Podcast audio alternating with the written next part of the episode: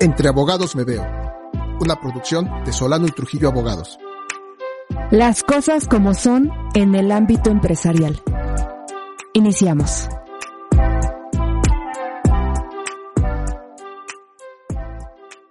Entre Abogados Me Veo, gran título para nuestro podcast y no es gratuito. Oswaldo, a veces encontramos abogados que hablan mucho, muy bonito y pocos resultados. Afortunadamente aquí en Solano y Trujillo Abogados explicamos a profundidad y además damos buenos resultados. Claro, yo lo definiría contundentemente. Tenemos la fórmula para gestionar resultados, amigos. Muchas gracias, Elizabeth. Es un tema entre abogados nos vemos realmente interesante, pues vamos a darle con el siguiente tema, ¿te parece? Sí, el tema del que conversaremos hoy lo hemos titulado Situación legal de tus inmuebles. Y esto obedece a la creciente necesidad de regularizar las cosas, generalmente muy ligado al tema de herencias, eh, legados, pero lo cierto es que debería de ser un tema que nos ocupe en el presente para estar en paz nosotros mismos. ¿Qué opinas? Totalmente de acuerdo. Debemos tener una cultura preventiva, no solamente a nivel familiar, sino también a nivel empresarial porque efectivamente este tema nace principalmente en las familias y vemos que muchas veces los hijos se les hace fácil recibir herencias, recibir donaciones y las dejan al aire libre. Sin embargo, por supuesto, saben amigos que debemos concretar esta situación y, por qué no decirlo, es más, concluirla de manera adecuada. Y entonces partimos de una revisión casi que urgente de cuáles son los inmuebles que están bajo nuestra responsabilidad, que no significa que estén a nuestro nombre. Y es un punto ahí de análisis el tema de la regularización de los inmuebles. Primer elemento, revisar qué inmuebles están eh, bajo tu responsabilidad o que consideras que eres dueño o que te han dicho que eres dueño de esos inmuebles. Como bien dices, tanto a nivel familiar o personal, como a nivel empresas. Sabemos que hay muchas empresas pues que tienen o que han adquirido algún inmueble, algunos inmuebles.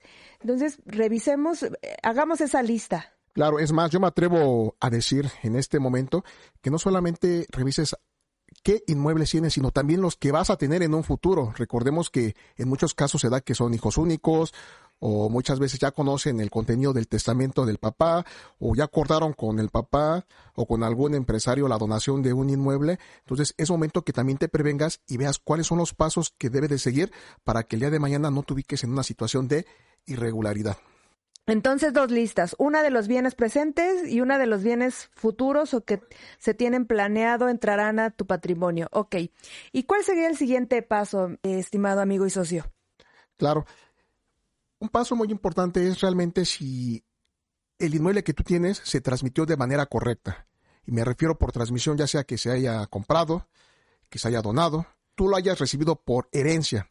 Porque muchas veces, en el periodo de los casos, bueno, que es la compraventa, pues es una situación bastante sencilla entre comillas en el contexto de que únicamente firmas contrato de compraventa y por supuesto vas con el notario, él hace toda la gestión o trámite para inscribirlo en el registro público de la propiedad y con eso prácticamente estaría hasta ahí legalmente. Sin embargo, hay un tema importante que aquí debemos dejar para más adelante, el tema de los impuestos como tal, porque no nada más es comprar o adquirir, sino también hay una obligación tributaria que tú tienes a nivel local. Y entonces, bueno, pues sí, y, y de hecho, en mi opinión, esa es una de las razones por las cuales las personas no nos animamos o no se animan a regularizar la situación legal de los inmuebles, porque supone eh, la erogación de dinero para pagar impuestos. En concreto, la traslación de dominio. Sí, sí es muy importante y oneroso, digamos, es generalmente cuantioso el pago de este impuesto, que lo debió haber hecho el notario, que debió haber hecho la retención correspondiente, pero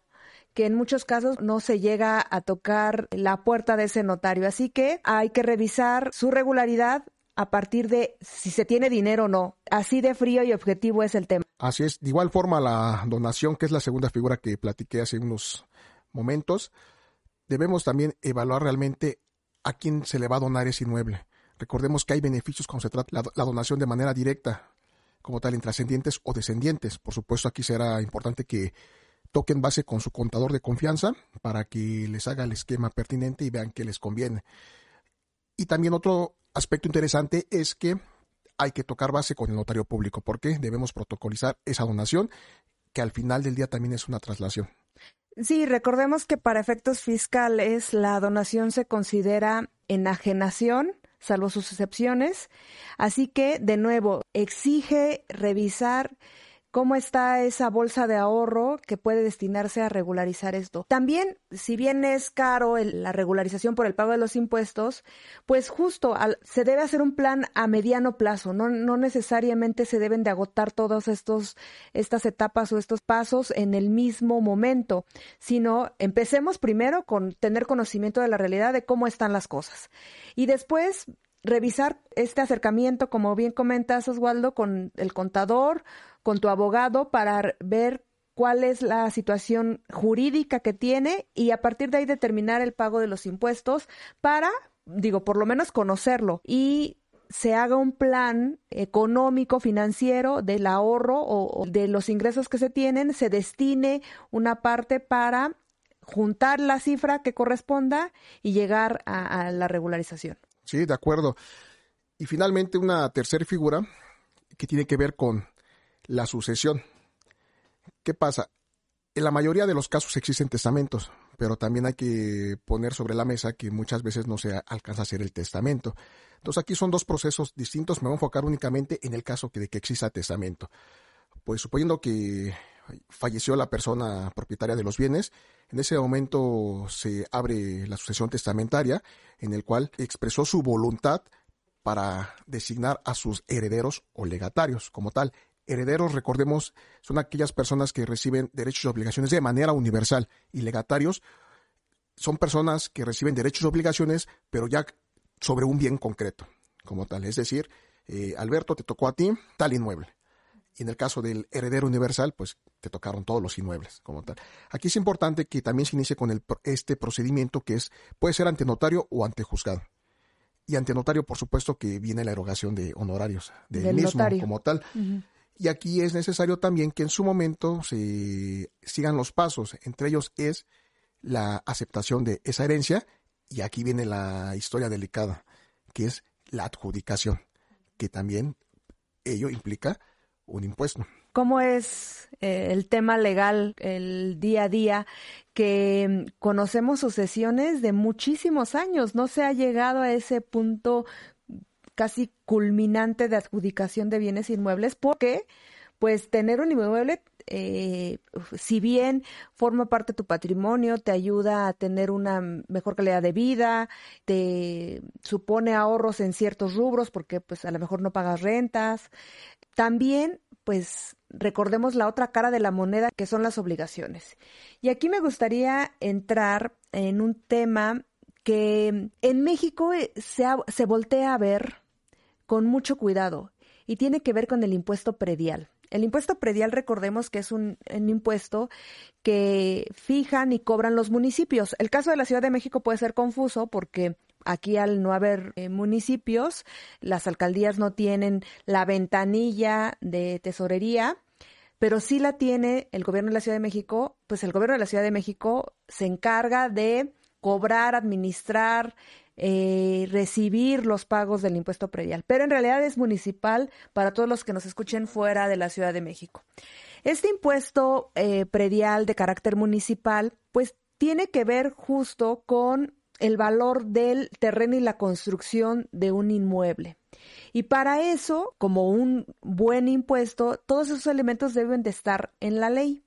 En, el caso de la Ciudad de México, en el Código Fiscal de la Ciudad de México, en el caso de las entidades, su código fiscal o su, código financiero o su ley de ingresos eh, municipal la cuantificación del valor, los elementos para darle el valor a ese inmueble, pues vienen, insisto, en la ley. Y la idea es que haga el cálculo un profesional.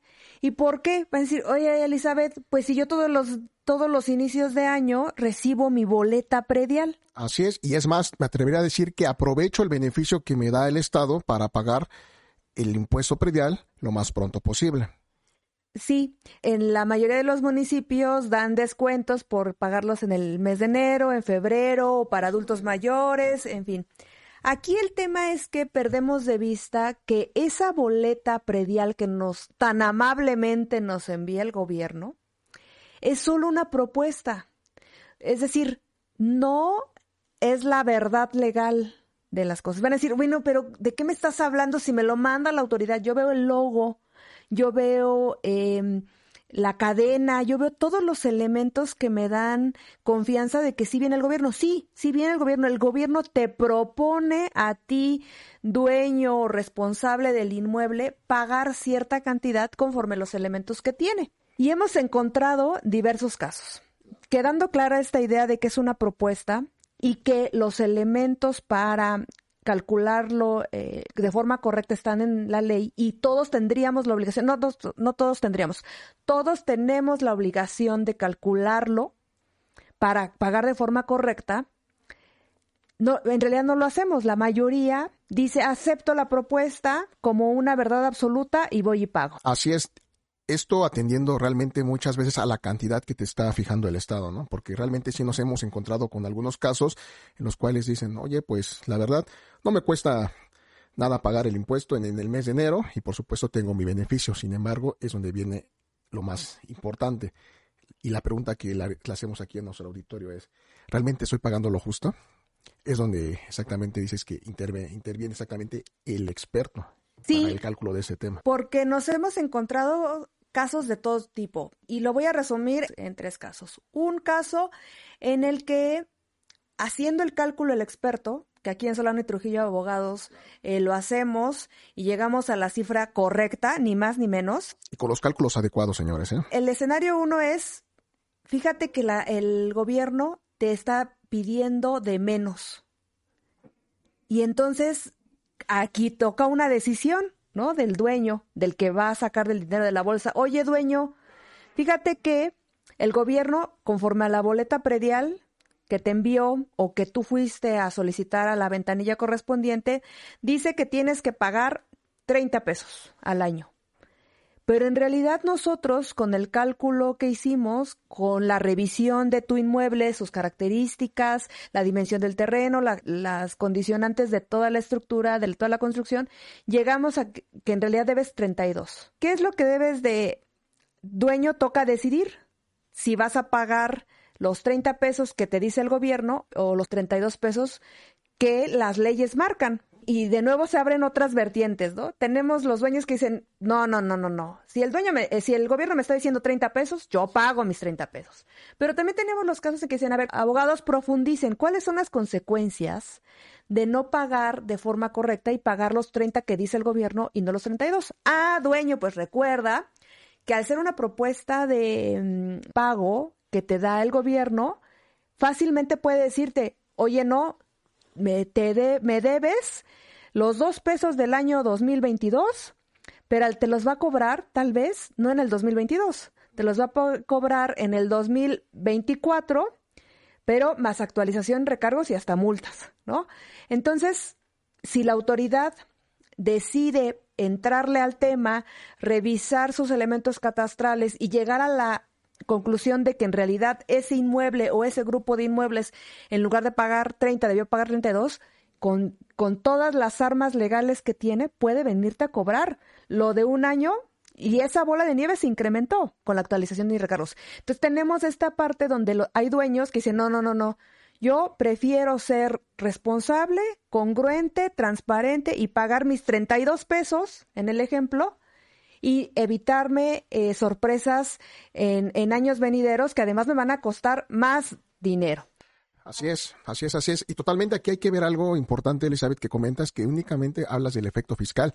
Sin embargo, viene el efecto también legal empresarial. Bueno, si te ubicas en el supuesto, ¿por qué? O sea, si tú vas a trasladar ese inmueble en un futuro no muy lejano, por supuesto que debes estar al corriente en el cumplimiento de tus obligaciones, en este caso de predial porque un requisito indispensable que te va a pedir el notario público, ya, ya sea que dones, ya sea que eh, vendas o compres o en su momento hagas una sucesión, pues es que vayas al corriente en ese impuesto. Sí, muy importante porque eso es lo que incluso ha, obstaculizado muchas de este tipo de operaciones porque pues no se está al corriente del pago del impuesto predial. El segundo escenario es, ah, ya llegamos a la conclusión de que la, el gobierno te dice 30 pesos y, nosotros llegamos a la conclusión que dice 30 pesos, pues entonces tranquilos, salimos bien, estamos correctos. Y viene el otro escenario donde la autoridad dice, me debes 200. Y nosotros después de los cálculos decimos que son 100. Entonces decimos, bueno, ¿qué pasó? ¿Qué pasó en este rubro que está duplicando, ¿no? Hemos, ¿Cuántos casos hemos tenido en, esta tercera hipótesis? Pues muchos, porque así como se equivoca la autoridad contra nosotros, también se eh, equivoca a favor de ella. ¿Y cuál es la razón? A veces por em, fotogrametría, que es la disciplina que se encarga de las fotos aéreas, observa que a lo mejor la sombra de tu inmueble confunde y considera que es parte del terreno y en realidad no, no tienes parte del terreno, es una sombra como tal. Que así fuera, sería interesante, te estarían regalando más tierra de la que tienes, ¿no? sí, pero en realidad no, te están cobrando más impuesto predial porque aparentemente tienes más terreno o bien está considerando por la colonia, por la zona, el caso más emblemático es el World Trade Center. La entrada oficial y correcta del World Trade Center es la calle Montecito. Los cálculos que hemos revisado del impuesto predial lo consideran como si el ingreso estuviera en en insurgentes. Eh, claro que hay una diferencia. Para efectos prácticos la gente no le daría mayor importancia, pero para efectos del cálculo y la cifra final del pago del impuesto predial, tiene una relevancia mayúscula, ¿eh? Cambia mucho las cifras. Así que, en el caso de que la autoridad eh, te proponga pagar más, recordemos esta realidad, esta aseveración inicial. Es una propuesta, te toca buscar al experto para que te haga los cálculos correctos y se realice el pago de forma correcta. Es decir, ¿y cómo se hará ese pago si la autoridad me está pidiendo 200 y yo, yo tengo todos los elementos para decir que son 100? Exactamente, Elizabeth. De hecho, la has dado al clavo, porque fíjate que me he encontrado a muchos colegas y entre ellos también a muchos empresarios que dicen, pues simplemente voy y me siento con la autoridad y platico y le hago ver esa situación. ¿Es así ese procedimiento? Platícanos. No, no, no. Recordemos que la autoridad nace para recaudar y cobrarnos. Entonces, una negociación se ve un escenario casi que utópico porque pues la autoridad lo que va a querer es que le pagues lo que ella dice. Así que sí, tienes razón, muchos piensan eso, eh, se ve fortalecida esta idea porque mm, profesionales que lo respaldan, pero la realidad es otra, la realidad es que no puedes negociar. Aquí son elementos de prueba, lo hemos dicho en Solano y Trujillo, abogado siempre, todo se debe probar y aquí corresponderá pues iniciar todo un trámite, pues un tanto engorroso, lento, pero al final va a tener sus beneficios y que nace con un levantamiento topográfico. Es decir, a ver, autoridad, ven a ver realmente cuáles son mis condiciones para que ajustes tus números, tus registros y me, y me propongas pagar el impuesto predial correcto. Pero mientras, ¿qué hacer? Lo que nosotros recomendamos es pagar y aquí nosotros sabemos cómo pagar de forma correcta y oportuna para que no se vuelva esa bola de nieve que le cueste más al dueño o al responsable. Claro, a ver, nada más para que quede claro, entonces, si yo me voy con un supuesto que tengo un inmueble y por supuesto eh, se actualiza mi obligación de pagar mi predial, lo que tengo que hacer es pagar, pero si ustedes del análisis que realicen ven algunas observaciones, ¿ese dinero lo puedo recuperar más adelante o la diferencia más bien? La verdad es que eh, las disposiciones legales establecen que sí, sin embargo, también establecen que las maneras de hacerlo, el camino a recorrer para recuperar esa diferencia es largo, en tanto que debes presentar un juicio y debes de esperar la sentencia que ordene a esa autoridad nos devuelva. Entonces, pues sabemos que los juicios en materia fiscal o en materia administrativa eh, digamos que tienen ahí su tiempo de cocción un tanto lento. Para nosotros los abogados, antes decíamos dos años es muy rápido, para, claramente para el grueso de la población, dos años son dos años y es hay que esperar bastante. Ahora con la pandemia como resultado, como efecto o como reminiscencia de la pandemia, tenemos que, pues ya se ha incrementado el tiempo de sustanciación de los juicios. Así es. Yo lo, yo lo vería como una inversión a mediano plazo, porque prácticamente, bueno, si yo sé que me va a costar el honorario, más bien voy a invertir en los honorarios del abogado y por supuesto me voy a sujetar a un trámite y a un procedimiento jurisdiccional. Sin embargo, ¿cuál va a ser la consecuencia que si gano? Pues prácticamente uno, me van a devolver lo que pagué y dos, que voy a empezar a pagar a partir de ese momento lo justo en el impuesto predial. Por supuesto que si hacemos cálculos hacia el pasado y vemos todo lo que se estuvo pagando de manera indebida, pues ya fuéramos millonarios entonces. Sí, sí, sí. Así que la invitación es pues a, tomar eh, con seriedad el pago del impuesto predial, a saber, conocer que es una propuesta y que se tienen todos los elementos para hacer el cálculo correcto. Si coinciden, excelente, y si no, si es en el escenario 1 o en el escenario 3 antes expuesto, pues nosotros aquí estamos justo para darles claridad, darles herramientas y que todos eh, duerman tranquilos respecto del pago del impuesto predial.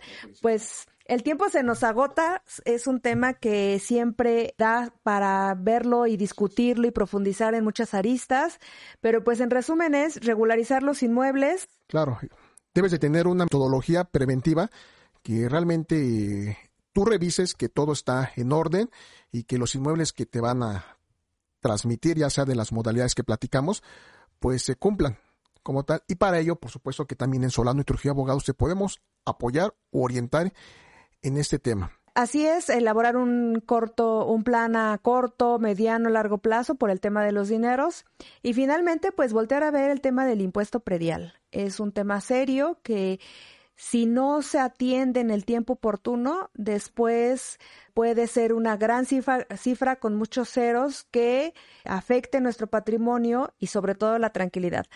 Así que estamos en Solano y Trujillo Abogados Especializados. Nuestro número de WhatsApp 55 65 33 35 92 por WhatsApp o Telegram y a nuestro correo contacto arroba solano y trujillo punto com punto mx. Estamos para atenderlos. Gracias, mi querido Oswaldo. como siempre, Elizabeth. Igual.